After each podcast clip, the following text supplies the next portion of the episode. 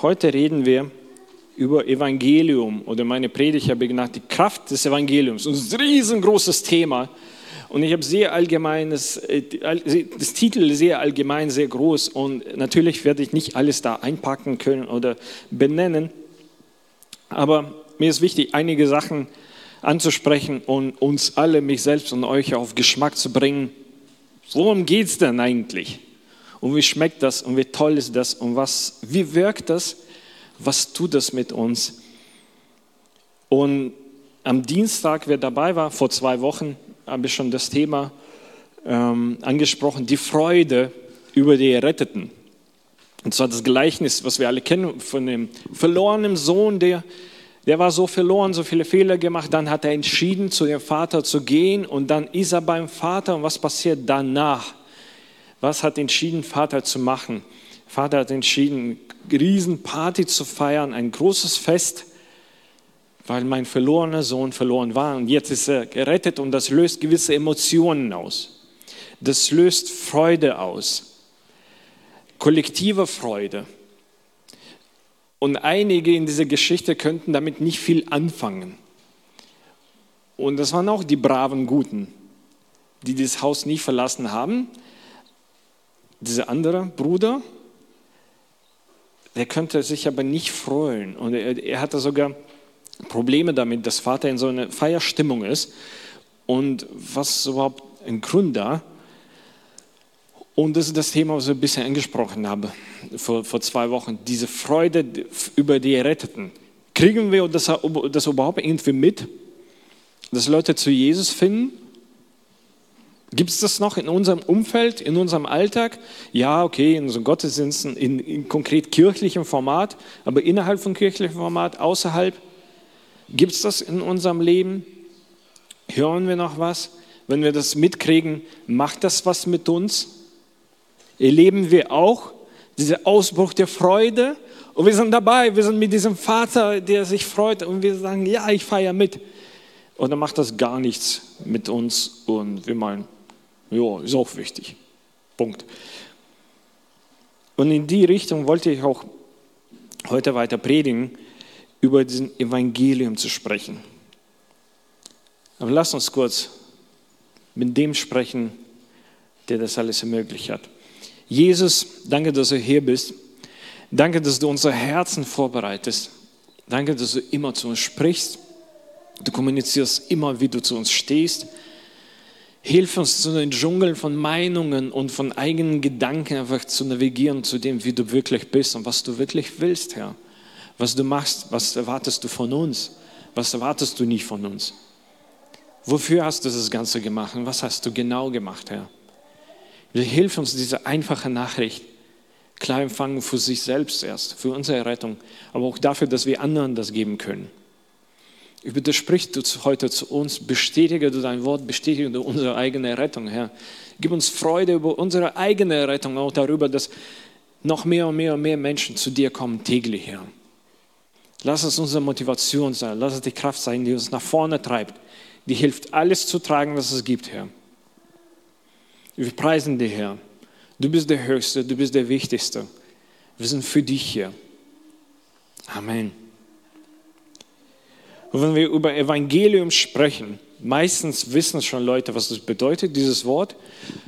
Hm, nicht immer, aber und manchmal wird dieses Wort sogar in, heutzutage in ganz andere Bereiche äh, so eingenommen und benutzt, als ja, dieses Wort gehört jetzt zu uns. Im Prinzip, Evangelium ist eine gute Nachricht oder eine frohe Botschaft. Was Tolles, was man jemandem sagen soll oder möglichst vielen. Und Inhalt davon ist toll, super, begeisternd und das irgendwas zu geben. Und es gibt schon, ich habe gesagt, ja, das vermischt sich mit anderen Bereichen. Es gibt sogar in Technologienwelten, äh, werden manche Leute, die da irgendwelche Technologien nach vorne pushen und predigen sozusagen, dass Android ist besser als Apple oder sowas, äh, die werden sogar genannt, Android-Evangelisten oder irgendwelche Technologien und so. Das sind die Evangelisten, weil die sind überzeugt, über die Technologieprodukt und die erzählen es weiter nach vorne und die beweisen, warum ist das das Beste, warum musst du unbedingt das haben, warum dein Leben jetzt hundertmal besser sein wird. In unserem Kontext aber geht es darum, dass es gibt eine Nachricht, die Nachricht, die ist nicht ähm, verdammend, die ist nicht schwer zu verdauen, die setzt nicht Voraussetzungen und jetzt 15 Stufen, die du erreichen musst und dann werden wir am Ende sehen, ob du daraus was kriegst. Das ist die gute Nachricht. Die ist kurz. Die, die heißt auch frohe Nachricht. Also überall, wo die ankommt, die bringt Freude mit. Die löst Freude aus, wenn die ausgepackt wird. Botschaft an alle. Eine gute Nachricht an die verlorenen Söhne und Töchter. Im Parallel zu dem Gleichnis über den verlorenen Sohn. Es gibt und gab es nicht nur einen einzigen verlorenen Sohn. Wir alle sind oder waren verlorene Söhne und Töchter, die entweder waren auf dem Weg nach Hause zum Vater mit Kopf nach unten oder sind oder wandern hin und her und sind nicht sicher, dass wir angenommen wurden. Ja, irgendwas wurde da gefeiert. Äh, pff, Vater hat sich gefreut, aber so ein Gefühl Zugehörigkeit habe ich immer noch nicht. Also ich gehe kurz zurück zu Schweinen. Aber wir alle sind solche Söhne und Töchter, die verloren waren. Und die Nachricht ist an, an uns alle. Und das gute Teil, warum die Nachricht ist auch gut, dass die nicht kompliziert ist. Grundsätzlich Sachen, die simpel sind, sind gut. Wir bevorzugen Sachen, die gleich funktionieren, die nicht schwer zu entpacken sind, die nicht schwer zu. Und dann, dann wenn ich jemandem das erzähle und ich habe einen Fehler gemacht, dann wird es nicht mehr funktionieren. So ist die Nachricht nicht. Die ist nicht kompliziert. Die rettende Nachricht ist nicht kompliziert. Die ist kurz, die ist kompakt, die ist gut. Da sind einige Sachen drin, aber das ist recht einfach, wie Jesus das kommuniziert hat. Nachricht an die Söhne und die Töchter, die Herrschaft Gottes zu anerkennen und sagen, er ist Herr. Wie der verlorene Sohn gesagt hat, da gibt es einen Vater, gegen ihn habe ich gesündigt. Und er hat die oberste Autorität. Er ist Herr. Gott ist Herr. Ich bin nicht der Herr. Mein Ego ist nicht der Herr. Meine Pläne ist nicht der Herr. Es gibt einen, der Herr ist, der über alles ist. Seine Autorität ist einfach die oberste Autorität. Aber wie stehe ich dazu? Gebe ich zu, dass er die oberste Autorität hat? Die Herrschaft Gottes zu anerkennen und Jesu Opfer zu akzeptieren. Ja, wir haben gehört, dass Jesus gestorben ist. Für die Sünde der Welt. Das kann sehr allgemein sein. Aber was mit dir? Ist er für dich gestorben? War sein Tod genau für dich? Oder kannst du es für dich geltend machen? Kannst du es akzeptieren? Ja, ich gebe zu, Jesus ist für meine Schuld auch gestorben. Für meine Sünde, für meine Schuld. die Herrschaft Jesu zu akzeptieren, sein Opfer zu akzeptieren, um die Befreiung von Sünden und von Schuld zu bekommen. Mehr ist auch nicht an der Nachricht. Da gibt es natürlich ganz viele Elemente und Sachen, die daraus folgen. Eine ganze Menge. Aber die Nachricht, die Jesus gesagt hat, geht und predigt. Die Nachricht, die über dieses Gleichnis von verlorenen Sohn erzählen wollte. Das ist auch alles. Mehr als das ist nicht. Wer ist der Herr? Wer hat die Autorität? Was hast du zu akzeptieren? Und was wird das mit dir machen? Was wird das mit deiner Schuld machen? In Lukas 2, 39 bis 43, Lukas 2, 39, 43, ist die berühmte Situation, wo Jesus schon kurz davor ist, dass er seinen Plan jetzt verwirklicht alles schon gab es. Er hat schon Wunder gezeigt und gelaufen und geredet und gepredigt. Und jetzt ist der Moment. Er hängt auf dem Kreuz. Jetzt ist Grand Finale. Jetzt hat alles geklappt. Er ist fast da. Er ist total angespannt. Er trägt schon äh, Gefühle, Emotionen.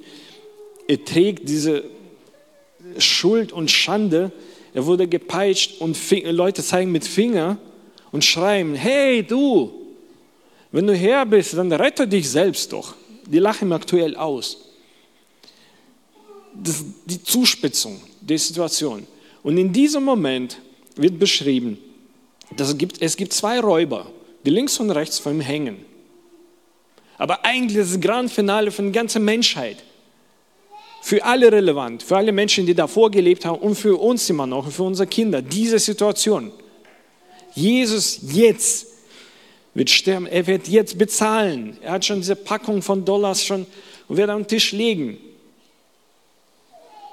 Und da gibt es zwei Räuber.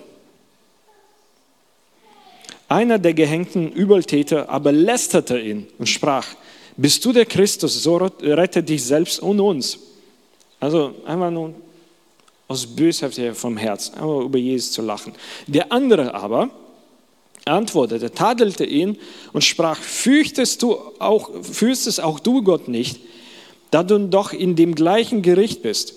Und wir gerechterweise, weil wir Räuber sind, denn wir empfangen, was unsere Taten wert sind. Dieser aber hat nichts Unrechtes getan. Und er sprach zu Jesus. Und das war das Entscheidende, was er in seinem Leben überhaupt gemacht hat. Das wichtigste Satz in seinem Leben. Und so wichtig, dass wir immer noch über diesen Menschen sprechen. Wir wissen nicht, wer er heißt, aber immerhin, Generation, Generation später, reden wir über diesen Mensch, weil er einen Satz gesagt hat. Herr, gedenke an mich, wenn du in deine Königsherrschaft kommst. Also das super Tolle an dem Räuber war nicht, dass er dem Zweiten gesagt hat, hör auf. Das war irgendwie moralisch korrekt, ja. Aber nicht jetzt besonders wichtig in so einer Situation. Besonders wichtig war, dass er gesehen hat, Jesus ist der Herr von seinem Königreich. Das ist ein Moment von, Moment von dieser Akzeptanz. Jesus ist doch jemand wichtiger als einer von drei Banditen. Er gehört zu einem Königreich und er ist der Wichtigste dort. Und zu so einem Mensch in meinen Augen spreche ich jetzt. Jesus, ich sehe deine Autorität, du bist der Wichtigste in Gottes Königreich. Und zu so einem spreche ich. Gedenke an mich wenn du in deine Königsherrschaft kommst. Wir haben gesagt, das ist das Grand Finale. Das ist jetzt das Wichtigste, was überhaupt für die ganze Menschheit jemals passiert ist. Wenn er liest überhaupt Geschichte drumherum, was Wetter gemacht hat, es war dunkel, Erdbeben, die Gräber haben sich geöffnet. Ganz viele krasse Sachen zum Deuten, das ist jetzt das Wichtigste, was passiert jetzt gerade. Und Jesus antwortet diesem einen Mensch, kurz vor seinem Tod auch, er sagt ihm, Pause, das ganze mega epische Ereignis jetzt, Pause, wahrlich, ich sage dir heute, du wirst mit mir im Paradies sein. Das ist Moment der Rettung, das ist die gute Nachricht, die so in einem Gespräch von Kreuz zu Kreuz, die gute Nachricht ist angekommen. Der Räuber hat anerkannt die Autorität von Jesus. Er hat danach gebeten. Ich möchte Teil davon sein. Und Jesus hat ihm gesagt, du bist dabei.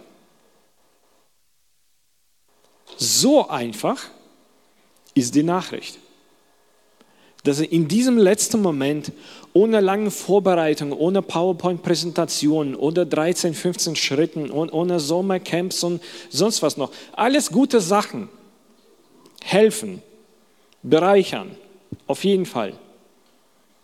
Aber diese gute Nachricht ist so gut, dass sie unter so einem Zeitdruck auch dann funktioniert es. Die ist so gut, dass die, man kann die nicht kompliziert machen, wenn man die wirklich gibt. Wenn man kompliziert macht, dann gibt man was schon was anderes. du wirst mit mir im Paradies sein. Welche Auswirkungen hat das für den Räuber? Er wird, so wie wir alle, vor einem Gericht stehen. Und wer ist der Richter? Gott ist der Richter, der Einzige, der richten kann. An seiner Seite steht aber ein Anwalt, Jesus. Und er steht nicht im Gericht, der einfach urteilt zum Tode. Dieser Räuber steht im Gericht, der urteilt seinen Lohn. Weil der Richter schaut den Räuber an durch Jesus. Er sieht nur bezahlt. Dieser hier ist schon freigesprochen von Schuld. Das ist schon passiert. Es geht darum, was hat er dann nun in seinem Leben so für Königreich gemacht? Wird nie so viel sein, da es kurz vom Tod war. Und dafür gibt es auch in der Bibel so einen gewisser Text, der sagt, so ein Vergleich, wie aus dem Feuer, kurz vom Verbrennen, rausgerissen und trotzdem gerettet. Sogar dann funktioniert das. Gerettet. Gerettet. Und natürlich wünschen wir jeden, nicht im letzten Moment gerettet zu sein. Nicht wie aus dem Feuer und ein bisschen und dann riechst du da im Himmel nach Rauch. Und, ja. Was wir wünschen jeden von uns, möglichst früh zu Jesus zu kommen, dass du stehst in diesem Gericht und es wird Buch aufgemacht, es wird aufgelistet. Was hast du gebaut? Die Werke, die stehen mit Gottes Kraft. Und dann sagt er, gut gemacht, hier ist dein Lohn. Und mein Lohn wird nicht dein Lohn sein.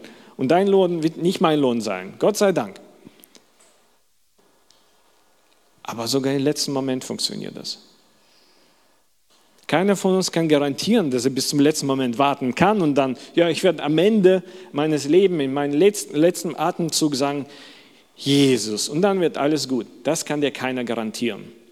Leider. Aber wenn du nun die Möglichkeit hast, in deinem letzten Moment, Jesus zu sagen, das wird funktionieren. Und das ist die gute Nachricht, die so einfach, so simpel, aber so effektiv ist. Und dann, wenn du vor Gericht stehst, du stehst nicht im Gericht zum Tode, an deiner Seite steht Jesus selbst und sagt, dieser hier ist mit mir, ich habe bezahlt. Und Gott sieht dich als rein durch Blut von Jesus.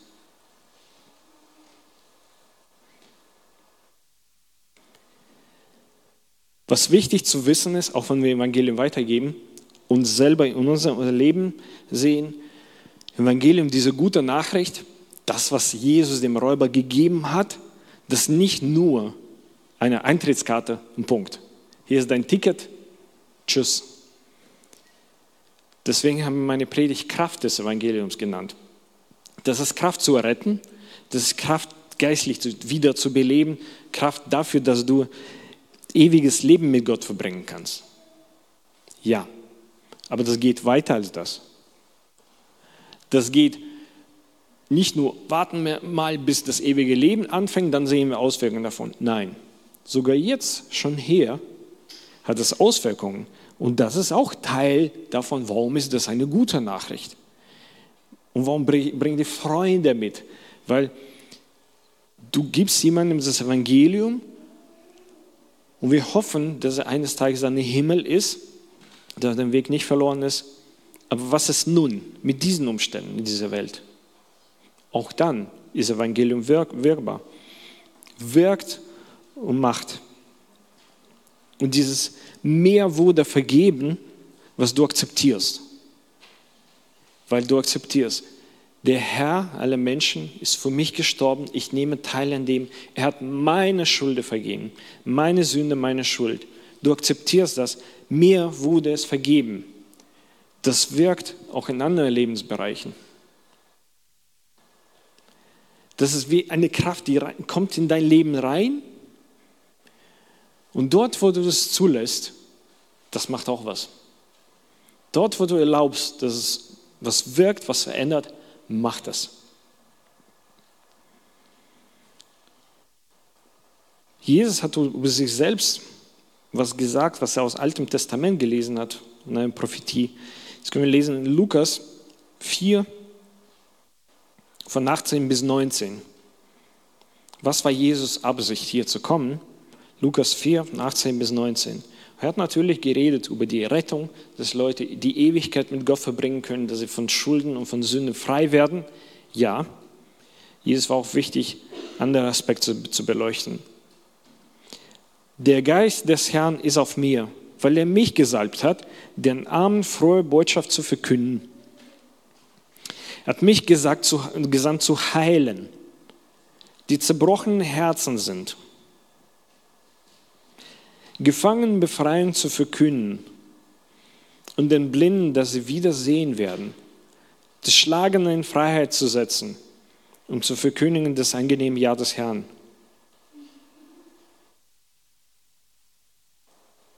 Die Armen spricht er an. Zerbrochene Herzen sind. Gefangenen, Blinden, Zerschlagenen.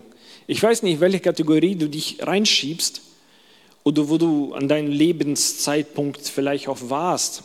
Mal dies, mal das. Bei Jesus war, war auch das wichtig. Jesus ist das auch immer noch wichtig. Und durch dieses Meer wurde vergeben. Meine Schuld, meine Sünden wurden vergeben. Da kommt Kraft des Evangeliums auch in diese anderen Bereiche rein. Die Heilung, die Blindheit, die Zerstörung. Wir müssen nicht warten, bis die Ewigkeit anfängt und erst dann richtet Gott Sachen in Ordnung. Ich habe so manchmal überlegt, überlegt über meine eigene Familie. Ähm, meine beide Seiten von meinem Vater, von, von meiner Mutter, äh, beide Familien sind gläubig. Sie haben in unterschiedlichen Ländern äh, gewohnt, äh, von meiner Mutter in Lettland, von meinem Vater in Ukraine, aber die haben ein ähnliches Schicksal. Und zwar meine Urgroßeltern. Uropa, Uroma. Das waren die Zeiten, wenn du was hattest, was Privates, Eigentum, was Kommerzielles, der wurde es weggenommen. Politisch begründet und so. Und das hat beide von meinen Seiten betroffen. Meine Oma, von meinem Opa, ähm, oder ich meine von, mein, von der Seite von meiner Mutter und von meinem Vater. Meine Urgroßeltern, die waren Besitzer von Eigentum, von Gärten, von Feldern, die wurden das alles enteignet. Und dann war unterschiedlich. Teil von der Familie wurde in Sibirien deportiert, Familien wurden getrennt, kleine Kinder wurden in Kinderheim gesteckt.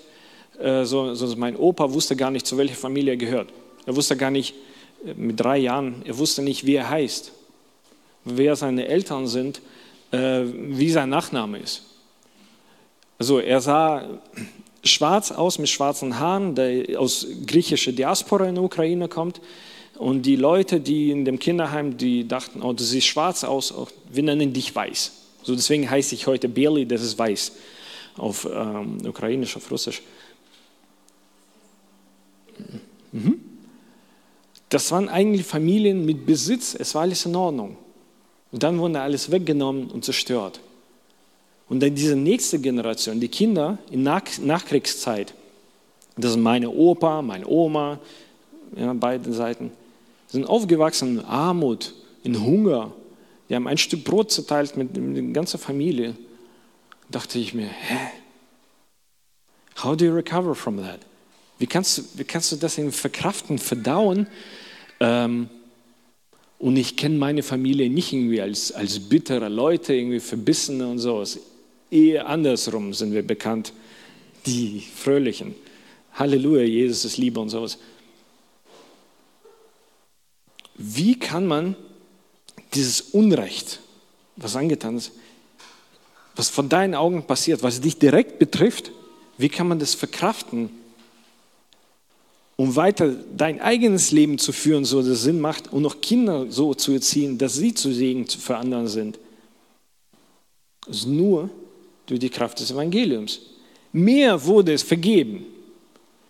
Ja, mir wurde was angetan, aber ich war auch ein Sünder. Mir wurde vergeben. Und diese Kraft, die wirkt und die befreit. Und dann passiert das, was Jesus sagt. Abendfrohe Botschaft zu verkünden. Hat mich gesandt zu heilen, die zerbrochenen Herzen sind, Gefangenen Befreiung zu verkünden und den Blinden, dass sie wiedersehen werden, zerschlagen in Freiheit zu setzen.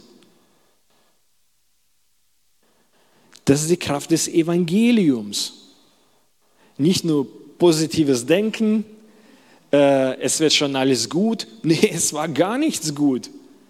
Es war bis zum, wenn ich über Leben von meinen Großeltern lebe, es war bis zum wahrscheinlich 90ern, 1990ern nichts gut. Gab's in jeder Dekade gab es eigene Herausforderungen von der Regierung, von Verfolgung und so weiter. Echt, echtes Leiden. Die Kraft des Evangeliums hat aber sie gerettet.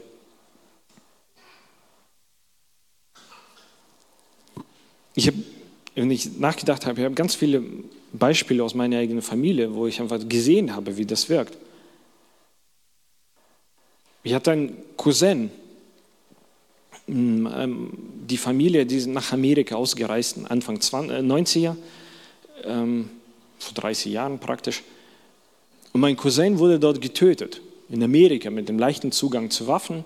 Und zwar, das war eine Konfliktsituation. Das war ein ältester, ältestes Kind in der Familie, der seine jüngeren Geschwister beschützt hat von, vom Mobbingfall.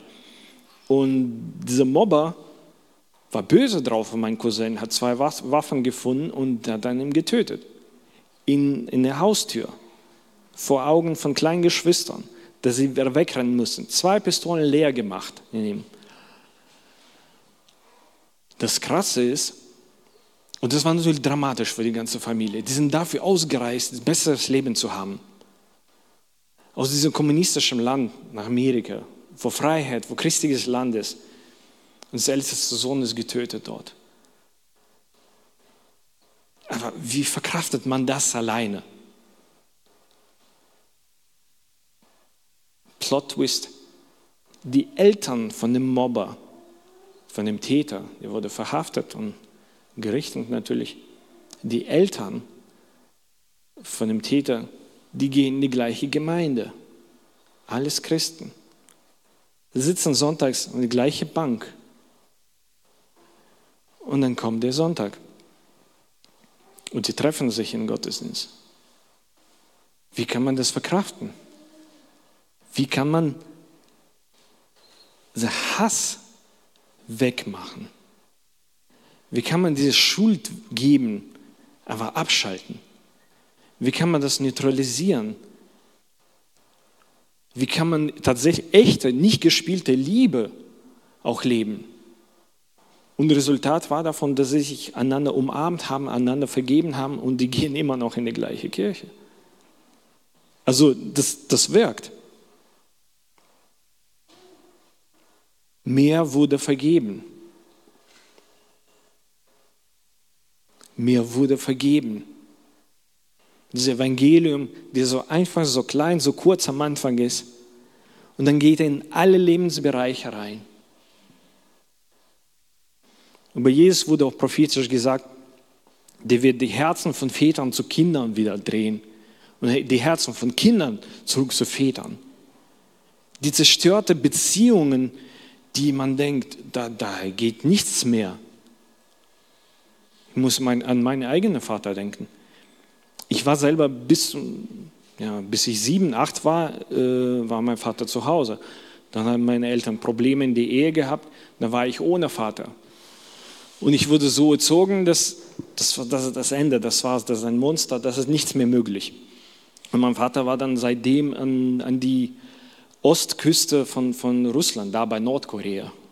Also ich habe nie gesehen. Seit ich ähm, so ungefähr zehn war, glaube ich, letztes Mal gesehen habe, weil er immer mal bei uns war. Also er war raus aus meinem Leben. Wir haben einander auch schreckliche Sachen gesagt, als ich Kind war. Ich habe ihm gesagt, ich will nicht, ihn nicht als Vater haben, wenn er so ist. Und er hat gesagt, er wird nicht mehr wiederkommen. Also Ende, Schluss, nichts mehr möglich. Und dann war ich schon, war ich schon groß, war ich selber schon ein Vater, weil ich war im Vollzeitdienst Ich habe gepredigt die gute Nachricht, dass Jesus kehrt die Herzen von Vätern zu Kindern und Kinder zu Vätern. Er wiederherstellt das und er bringt die Heilung. Und dann hat Gott an mein eigenes Herzen geklopft und gesagt, lässt du mich in diesen Bereich von deinem Leben rein? Darf Evangelium auch dort fließen? Und das war am Anfang, das war wirklich so Kampf, Gott da reinlassen und zweitens auch, aber da kann man doch nichts mehr tun. Der ist schon 20 Jahre um. Ich bin praktisch aufgewachsen ohne ihn, wir kennen einander nicht. Und wenn ich wollte, ich wusste gar nicht, wo er ist. Kein Kontakt, gar nichts mehr. Irgendwo weit, weit, weit, weit, weit, weit weg. Dann habe ich ihn doch gefunden, das, das war auch eine Geschichte für sich. Wie, wie findet man einen Mensch, der irgendwo weit, weit weg wohnt? Ich habe mit ihm gesprochen.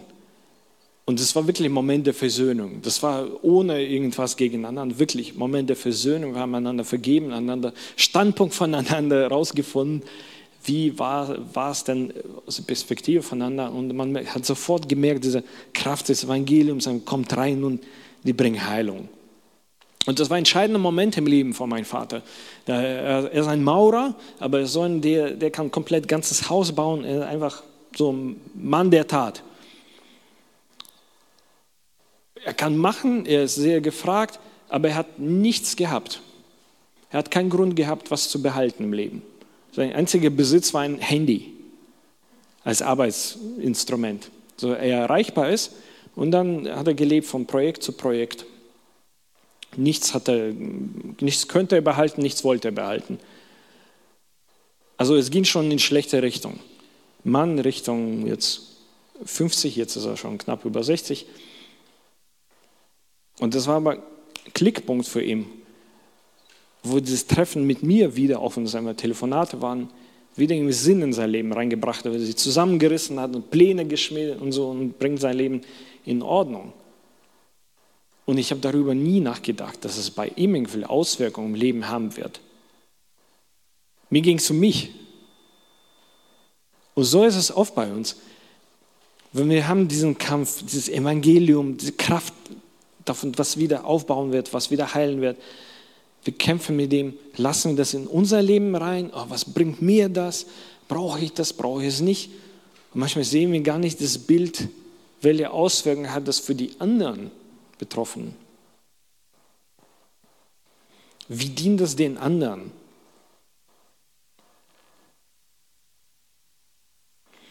Ich fand es toll, wie äh, Martin letzte Woche das, diese Sache mit Glauben, mit diesem Vertrauen gebunden hat. Ne?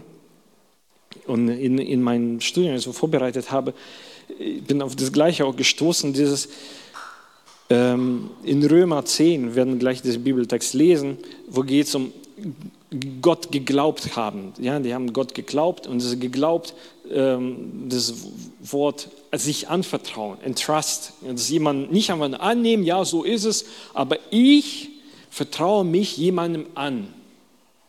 Und ich gehe davon aus, dass er weiß, was er tut. Also ist schon mit Autorität verbunden und unter diese Autorität sich zu setzen und ihm zu folgen.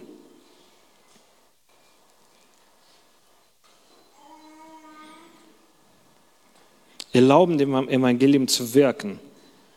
Wir demonstrieren unser Glauben. Und glauben nicht einmal wissen oder davon ausgehen, was wird, aber wir ordnen unsere Lebensbereiche Jesus runter. Wir ordnen unsere Lebensbereiche, unser Problem dem Evangelium unter und wir erlauben ihn zu wirken. Das ist diese tägliche Begleitung, tägliche Herrschaft Gottes in meinem Leben allgemein, aber auch in sehr konkreten Sachen, sehr privaten Sachen. Darf Gott da herrschen? Ist das Glaube? mit meinen Großeltern von, von der Mutterseite war so, das waren Nach, Nachkriegszeiten, Anfang 50er, und die haben natürlich mit Leben gekämpft und es ging um, um Existenz und die Kommunisten irgendwie zu, zu, zu überstehen. Es ging sehr viel damals um Deportieren, Töten, Familien auseinandernehmen. So, das war Alltag. Hat jemand an die Tür geklopft, zu Hause mit der einfachen Frage, seid ihr schon gerettet? habt ihr euer Leben schon Jesus gegeben. Mir nicht, nur das. Und das war der Anfang von Christentum in meiner Familie, von, von der Mutterseite. Mein Großvater hat schon von Jesus was gehört, aber er ist von Jesus weggegangen. Und diese Ansprache an die Tür hat die wieder zurück zu Gott gebracht. Jemand hat da geklopft. In Römer 10 von 13 bis 15, Römer 10 von 13 bis 15, jeder, der den Namen des Herrn anruft, wird gerettet werden. So wie dieser Räuber am Kreuz. Aber warte bitte nicht bis zum Ende, dass du denkst, okay, sieht nach Finale aus, jetzt ist gute Zeit. Nee, möglichst schnell. Aber jeder, der den Namen des Herrn anruft, wird gerettet werden. Wie sollen sie aber denn anrufen, an den sie nicht geglaubt haben? Und das ist dieses geglaubt, dem sie sich nicht, an, nicht anvertraut haben. Wie sollen sie aber an dem glauben, von dem sie nichts gehört haben? Wie sollen sie aber hören ohne einen Verkündiger? Und Verkündiger überzeugt nicht, er erklärt nicht, er erzählt nicht. Er sagt, die Rolle ausgerollt und sagt, so ist es. Das ist die Nachricht. Jeder, der den Namen des Herrn anruft, wird gerettet. Nicht, wie stehst du dazu? Hat es dich überzeugt? Sollen wir dir vielleicht anders erzählen? Verkündiger verkündet. Wie sollen sie aber verkündigen, wenn sie nicht ausgesandt werden? Wie geschrieben steht, wie lieblich sind die Füße deren, die Frieden verkündigen, die Gutes verkündigen. Und wie lieblich sind die Füße von diesen Menschen, die vor meinen, meinen Großeltern standen. Jemand, der verkündigt und sagt, die Rettung ist möglich. Es ist sehr einfach für den verlorenen Sohn nach Hause zu gehen.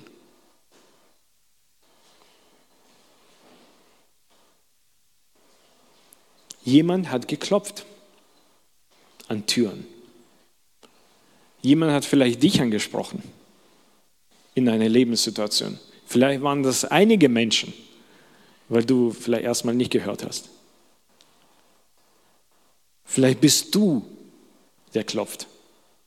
Vielleicht bist du, der anspricht. Vielleicht bist du, der verkündigt.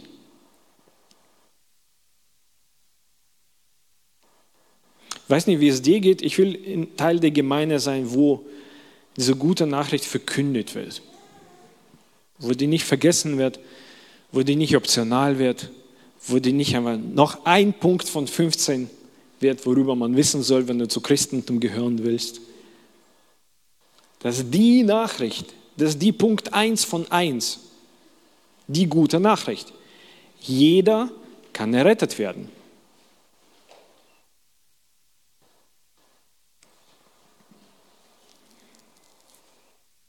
Ich habe auch immer eine Gemeinde gesucht, oder wollte in die Gemeinde so dienen, dass Leute gerne die anderen in die Gemeinde einladen. Mit der Überzeugung, wenn der kommt, wird er die Nachricht hören. Und nicht, ja, je nachdem, was wir gerade für Thema haben. Die Rettung ist immer unser Thema. Amen. Amen.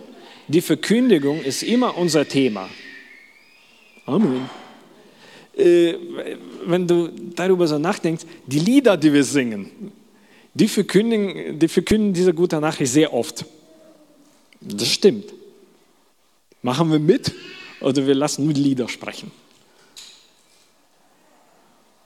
Aber auch außerhalb der Gemeinde. Die Gemeinde darf nicht der einzige Ort sein. Die Gemeinde ist der logische Ort, wo es verkündet wird, wo Leute hören können, was?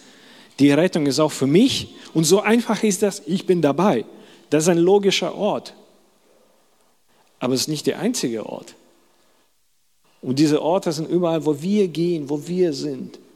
Und wir sind viele aus sozialen Bereichen, die arbeiten. Und wir wissen ganz klar, ja, es gibt Grenzen, was man Menschen so Gutes empfehlen kann. Oder sogar Grenzen irgendwie setzen durch Security oder durch die Polizei oder sonst was. Es gibt Grenzen. Aber Evangelium kennt keine Grenzen. Der kann das Innere von Menschen wenden und drehen. Kann Herzen verändern. Dort, wo du gehst spontane, ungeplante Möglichkeiten, Menschen Evangelium zu verkünden. Das Evangelium genauso wie Freude über Evangelium. Und Paulus schreibt, wenn ein Glied sich freut, freuen sich alle. Einer wurde gerettet und alle jubeln. Wuhu! Es geht uns alle an.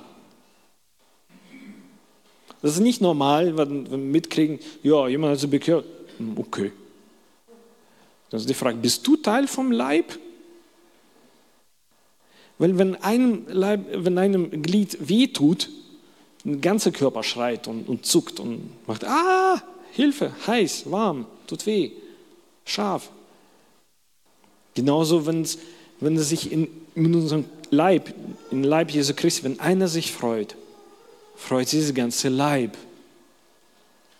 Und dieser Auftrag, Evangelium zu verkündigen, Evangelium einfach zu halten, die Situation zu nutzen, irgendwie mitwirken, mitstiften, mit organisieren, mit unterstützen, das Auftrag von uns allen. Ja, es gibt Menschen, die besonders gut daran sind, klar. Und Gott sei Dank für sie. Aber es ist Auftrag von uns allen. Das ist die gemeinsame Sache. Auch wichtig ist, dass wir das als gemeinsame Sache sehen und sehen, es passiert, das geht mich an, ich freue mich, dass Leute zu Jesus finden. Und das ist die Antwort auf die Frage, wofür mache ich denn das Ganze?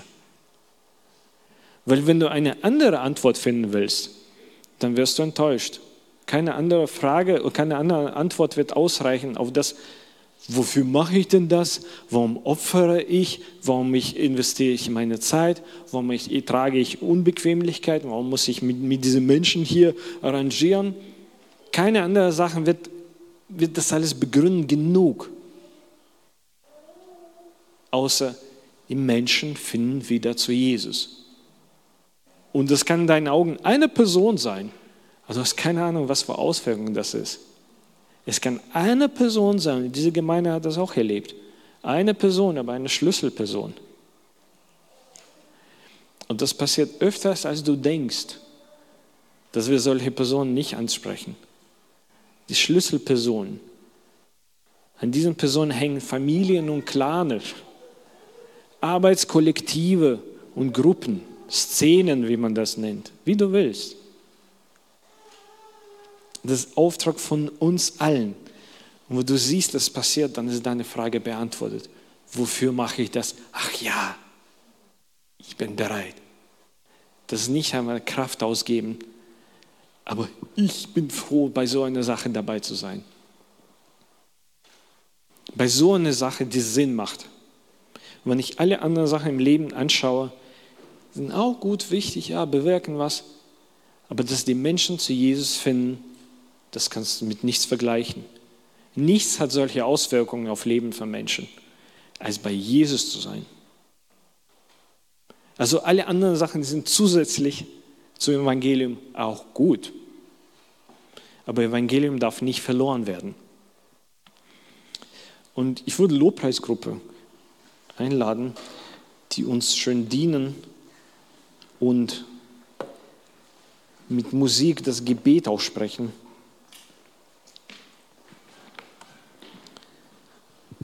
Ich wollte dich heute auch einladen, dass du über diese Kraft des Evangeliums nachdenkst. In dein Leben. Ist das schon passiert? Ist das schon passiert, dass du weißt, ich werde mit Jesus im Paradies sein? Ein Anwalt wird an meiner Seite stehen. Der hat für mich bezahlt. Ist das schon passiert? Oder das ist schon passiert, aber du weißt auch nicht wirklich, was, was hat das noch gebracht? Weil es gibt so viele Bereiche, die einfach aus, ausgangslos sind. Wie soll sich da was bewegen?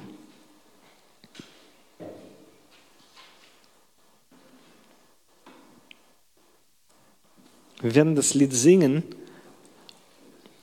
Du kannst einfach beten und dass Jesus zu dir spricht dass die Kraft des Evangeliums in dein Leben sichtbar ist. Wir werden auch danach beten, wir werden Zeit des Gebets haben. Aber erst nimm Zeit für ein persönliches Gebet. Wenn du willst, kannst du aufstehen. Aber sei vor Gott ehrlich.